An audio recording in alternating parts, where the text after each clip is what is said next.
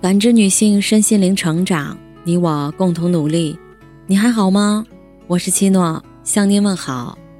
今晚跟大家分享的内容是：那些不婚主义者后来都怎么样了？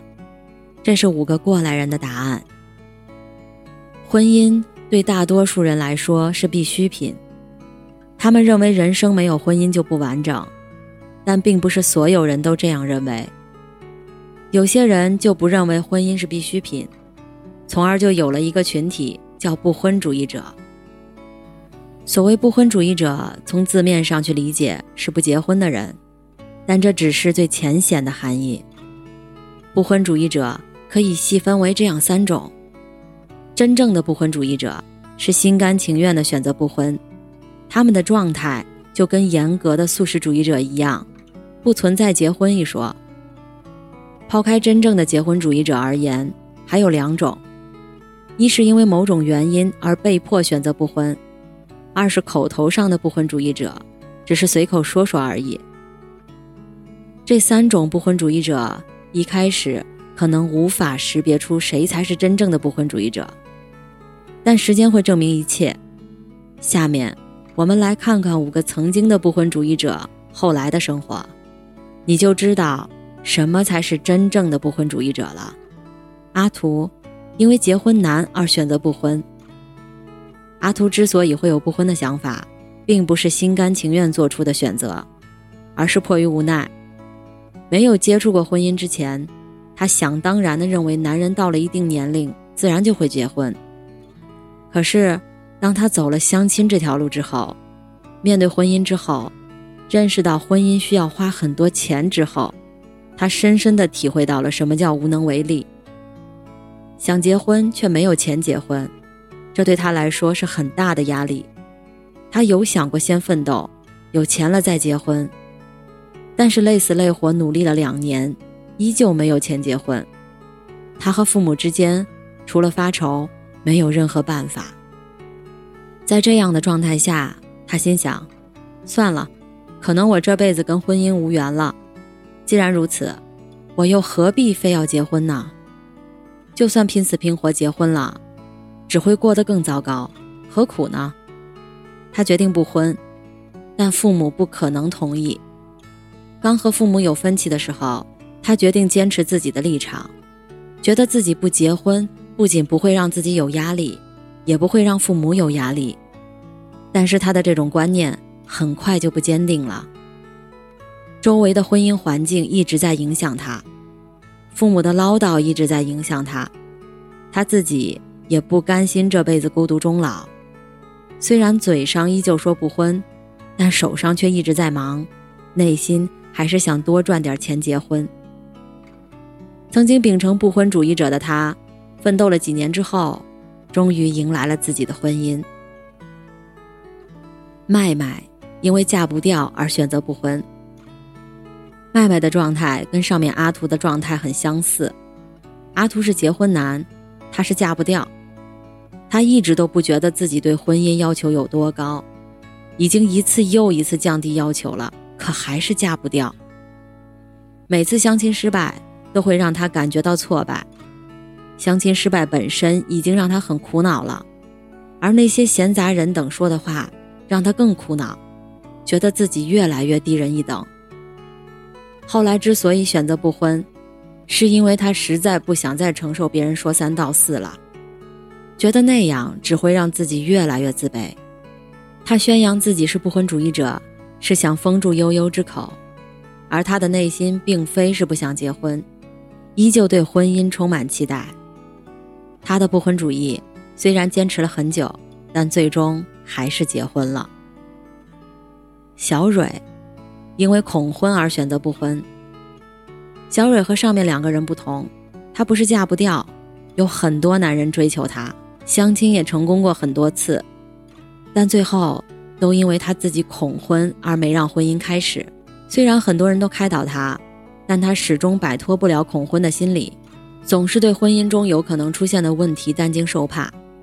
后来实在受不了这种恐婚的心态了，她决定不婚。母亲告诉她。人家想结婚却嫁不掉，你能嫁掉却一直不结婚，为什么要这样？有什么好怕的呢？婚姻没有绝对一说，没有绝对的好，也没有绝对的坏。有恐婚的心理很正常，但是你不结婚，始终都不知道你自己的婚姻是好是坏。他最初是无论如何都无法接受母亲的这种开导，总想着，万一结婚之后很糟糕呢？还是不结婚的好，不结婚就不用担心了。或许是年龄的增长，让他的心态发生了转变，他的不婚主义倾向越来越淡薄了。身边确实有很多婚姻不幸的先例，但与此同时，婚姻幸福的人也有很多。自从他的内心对那样的幸福婚姻有了期待，有了欲望之后，这才鼓起勇气决定结婚。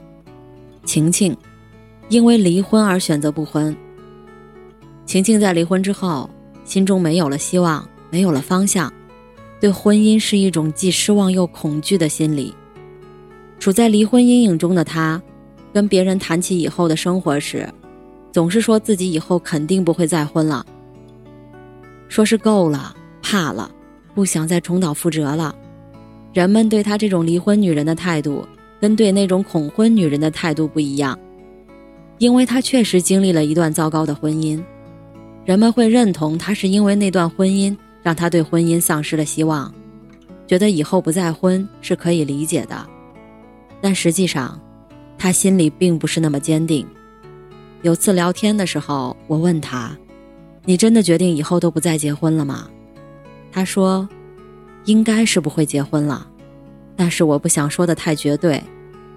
刚离婚时，前夫让我觉得所有男人都不是好人。”但时间久了，我觉得并不是所有男人都跟他一样，所以，如果以后真的出现一个好男人，或许我会再次结婚。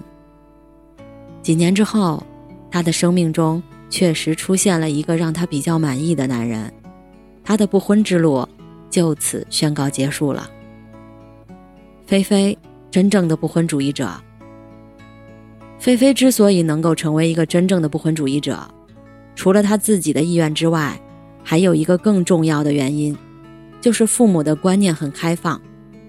如果他的父母对婚姻的观念保守，觉得女人必须要结婚，人生有了婚姻才算完整，无论如何都无法接受他不结婚，那他就很难成为真正的不婚主义者。他的父母虽然没有明确的跟他讲过不婚主义，但当他提出自己这辈子不婚时，父母只是再三确定了一下，然后就选择了尊重。在他的父母看来，既然女儿是个独立的个体，结不结婚取决于他自己，结不结婚，他们作为父母都会尊重，都会支持。父母之所以在听他说了内心的想法之后再三确定，是让他想清楚，不要为了不婚而不婚，不要为了彰显所谓的个性而不婚。有了父母的尊重和支持，他的内心就更加坚定了。他觉得，既然婚姻对自己而言可有可无，那就没必要拥有。而且，他觉得自己对婚姻无欲无求，愣要结婚就只是将就，没必要多此一举。他心里没有杂念，完全是心甘情愿选择不婚。那么多年过去了，他依旧是这样的状态。这就和前面几个伪不婚主义者大不相同。真正的不婚主义者不是简单的不想结婚，而是非非这种状态。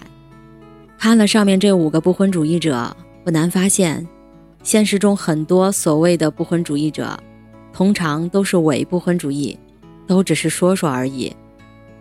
想要做个真正的不婚主义者，不是那么容易的事儿。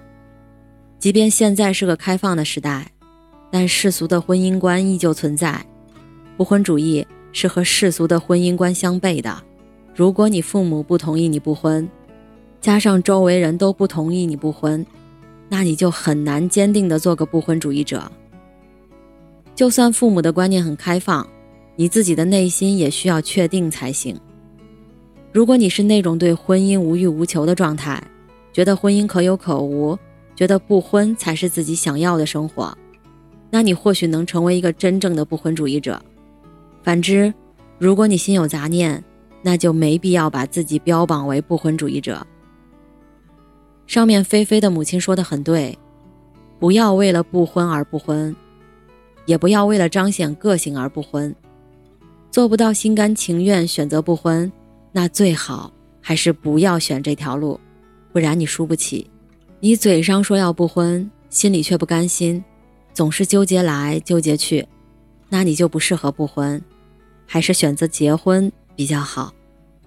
感谢您的收听和陪伴，如果喜欢，可以关注我们的微信公众号“汉字普康好女人”，普是黄浦江的浦，康是健康的康。添加之后，您还可以进行健康自测。我们下期再见。